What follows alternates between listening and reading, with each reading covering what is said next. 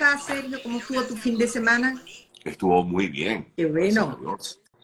Yo vi comiendo pasta. Así es. qué bueno, qué bueno. Sí, muy rico. Qué bueno. Muy rico. Bueno, mi querida Rita, hoy tenemos un tema que trae esa colación. Se llama, o lo titulaste algo así como la ceguera voluntaria. Explícanos.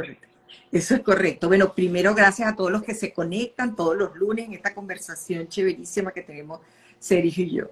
Mira, me encantó este tema porque sabes que la ceguera voluntaria es un término legal, es una doctrina legal, y la voy a leerte exactamente para no equivocarme, ¿verdad? Si hay cosas que deberías saber, podrías saber, y de alguna manera logras no saber, la ley te hace responsable. Y también se habla de ignorancia deliberada o voluntaria, em, omisión consciente o indiferencia deliberada. ¿Esto qué quiere decir, Sergio? Que nos hacemos los locos ante situaciones que sabemos que no están bien, ¿verdad? Y eso nos ha pasado a todos en algún momento de nuestra vida, que decidimos ser cegueros, eh, eh, tener ceguera voluntaria. O sea, y fíjate, nos hacemos los locos. Eso es correcto. Y miramos para otro lado. Tú has oído ese término. Mira para otro lado, hazte loco y, y vamos a seguir como estamos porque acuérdate que de alguna manera nosotros decidimos proteger a nuestra familia, a nuestro trabajo, nos sustento, al negocio donde estamos y si, si queremos hacer eh, que no vimos, sentimos que de esa manera, fíjate, no nos hacemos conscientes. Si yo me hago consciente, serio, yo tengo que tomar una decisión, ¿verdad? Pero lo que queremos que se lleve la gente hoy aquí de esta conversación es que una vez que yo me quito la venda a tiempo, puedo evitar entrar en una situación peligrosa que me obligue a decir cómo pude yo estar tan ciego ante esta situación. Y voy a ponerles ejemplos serios de que esto es en todos los niveles. Tú y yo sabemos que lo que vive la Iglesia Católica en cuanto al abuso sexual es ceguera voluntaria. La ONU, la ONU y la Organización de Estados Americanos sufren de ceguera voluntaria terrible, terrible. Ellos no quieren ver lo que está sucediendo en muchos países del mundo. Eh, eh, los crímenes de lesa humanidad y la paquidermia de la burocracia institucional es ceguera voluntaria. La crisis del 2008 financiera que tuvo un impacto en el mundo fue ceguera voluntaria. Todo el mundo sabía y olía lo que estaba sucediendo y nunca lo denunció. Pero fíjate también lo que nos pasa cuando alguien tiene el valor de denunciar algo. Por ejemplo, cuando las mujeres hacen una denuncia de violación, lo que ha pasado con el acoso sexual y el movimiento mm, Me Too de, tantas actrices y mujeres que tenían capacidad de ser influyentes en la sociedad. Y, se fueron uniendo y se fueron conversando cuánto tiempo pasó y cuánto les afectó su prestigio haber dado el paso de decir, yo no voy a ser cómplice de esto más. Y ahora nos vamos a la parte personal, Sergio. Cuando estamos en relaciones tóxicas, abusivas, y nosotros elegimos quedarnos callados y justificar relaciones, eh, situaciones. ¿Cuántas veces tú sabes de gente que, que le están siendo infiel y decide no, no pensar en eso? Pero ¿por qué nosotros como seres humanos decidimos irnos por la ceguera voluntaria? Bueno, porque si yo sé que mi pareja me está siendo infiel, la confronto, ¿qué va a pasar a él? Yo tengo que tomar una decisión, ¿verdad? Vienen consecuencias, pues. Exacto. Y esa decisión me saca de mi zona de confort y de mi status quo. El ser humano siempre quiere la certidumbre, lo que conoce, lo que sabe que funciona. Pero siempre llegamos tarde, Sergio. Porque nunca, nunca vamos a estar, eh, eh, eh, tener la certidumbre en la mano y decir, mira, yo mañana me voy a parar, esto es lo que voy a hacer, yo voy a conseguir aquello entonces, ¿qué hacemos? Evitamos la toma de decisiones. Y además, la atención es discriminatoria de forma intencional. Es decir, yo voy a escoger las cosas que me hacen sentir bien, no aquellas que me van a generar incomodidad, eh, eh, sin generar ningún tipo de polémica, porque nuestro país lo amo profundamente y creo que es un país que ha sido bendecido y está pasando por una mala racha. Pero cuando nosotros vemos influencers o cualquier persona que vaya allá y me, y me postea todo lo bello de Venezuela y todo se arregló, ese ceguera este, voluntaria, porque sabemos que si vamos un poquito más abajo, la situación no es lo que solo la fotografía. Pero bueno, eso es lo que hemos elegido. ¿Y por qué elegimos eso? Porque eso me hace sentir bien, Sergio. Claro. O sea, la ceguera voluntaria te hace sentir tranquilo, cómodo. Pero ¿qué pasa, Sergio? Realmente estamos a veces contribuyendo a que no pase nada y el cambio no se genere y de alguna manera somos responsables de lo que se vive y de lo que estamos viendo alrededor. Porque mi ceguera tiene un impacto en, el desarrollo de mi profesión, en, mi organización, en mi sociedad, en mi país, donde quiera que nos encontremos. Entonces, a lo mejor yo digo, ¿para qué yo voy a denunciar algo que todo el mundo sabe que está pasando? Pero yo voy a la única tonta que va a salir a decirlo, entonces a mí es la que me van a votar, yo soy la que voy a ir, voy a tener que testificar y mientras todo ese tiempo de qué voy a vivir yo. Fíjate, eh, me encanta que ella menciona un médico que tuvo un, cometió un error en quirófano.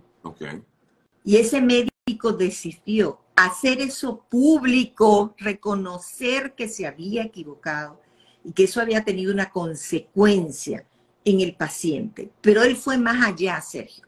Documentó la causa del error para que no se vuelva a cometer más. Eso es valentía, porque él tuvo una penalización por eso. Ya cumplió su tiempo y ya está otra vez en, en quirófano.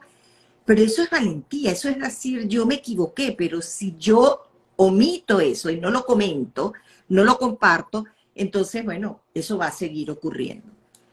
Y yo invito a la gente que nos está escuchando que nos hace impotente la elección de no saber. Es decir, si yo elijo no saber, no enterarme, no quiero verlo, estoy siendo débil como persona e impotente. Pero nos da esperanza cuando miramos con claridad, Sergio, y decidimos, yo voy a denunciar esto porque esto no está bien. O yo me salgo de aquí, no trabajo más, este, no puedo contribuir a esto y déjalo claro, esto, la consecuencia de esto va a ser esto. Y yo no quiero estar, ser parte.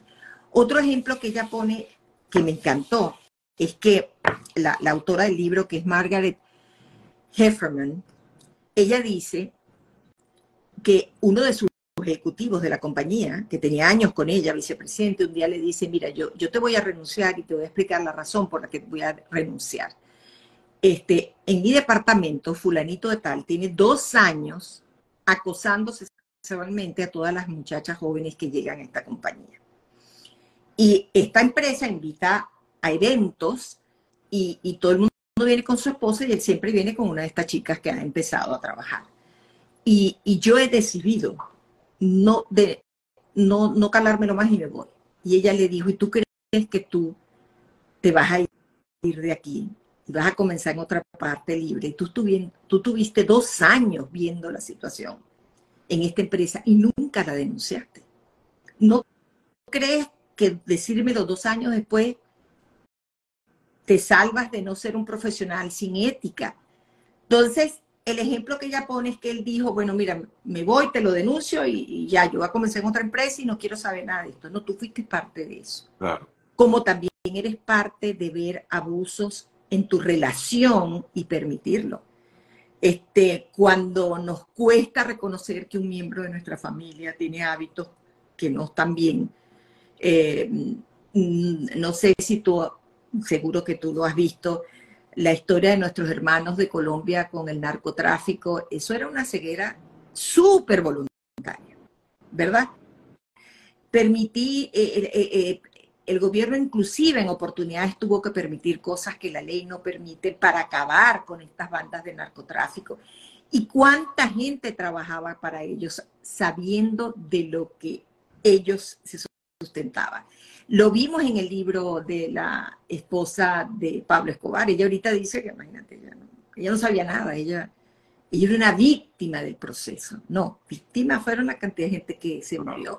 Sí, cuando se cayó el ella fue, ella fue cómplice, aunque porque no permitió, porque no denunció, no habló, no dijo, ¿no? Exacto, seguirá voluntaria. Mira, por miedo, por, por, porque no quieres el cambio, pero si toda Colombia supo quién le puso la bomba al avión de Avianca, ella tenía que saberlo también.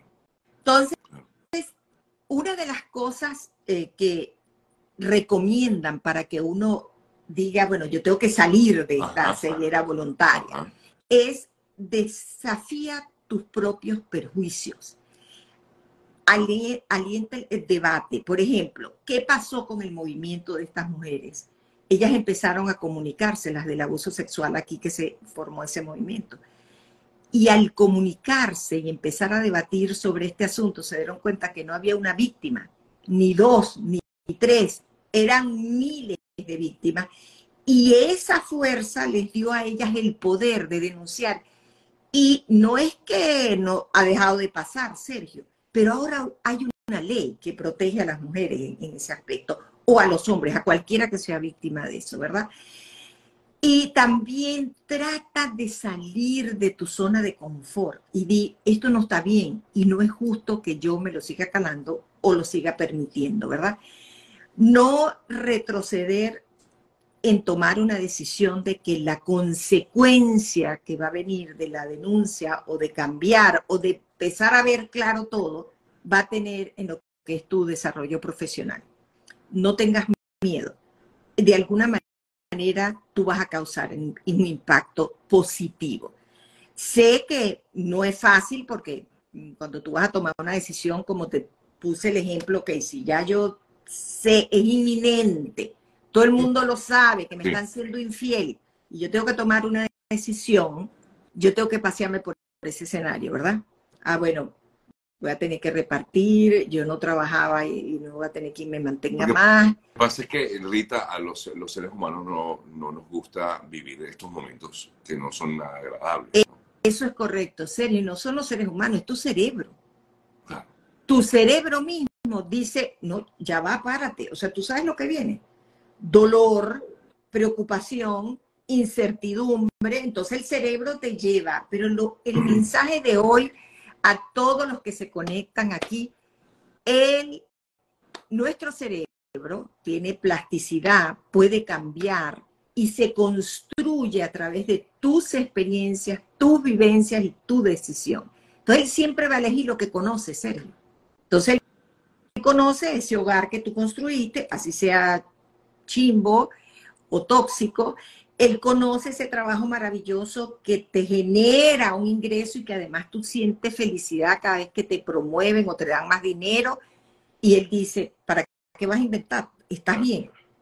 Pero lo importante de esto, Sergio, es que tú puedes cambiar esas experiencias que ya hicieron una ruta en nuestro cerebro y nos tienen en nuestra zonita de confort y decirle, mira, esto no está bien. Y cada vez que se presente la situación, alértame y no seas tan discrecional en la atención y ayúdame a, escoger mejores decisiones. También hemos escuchado gente que dice, oye, pero él repite el patrón.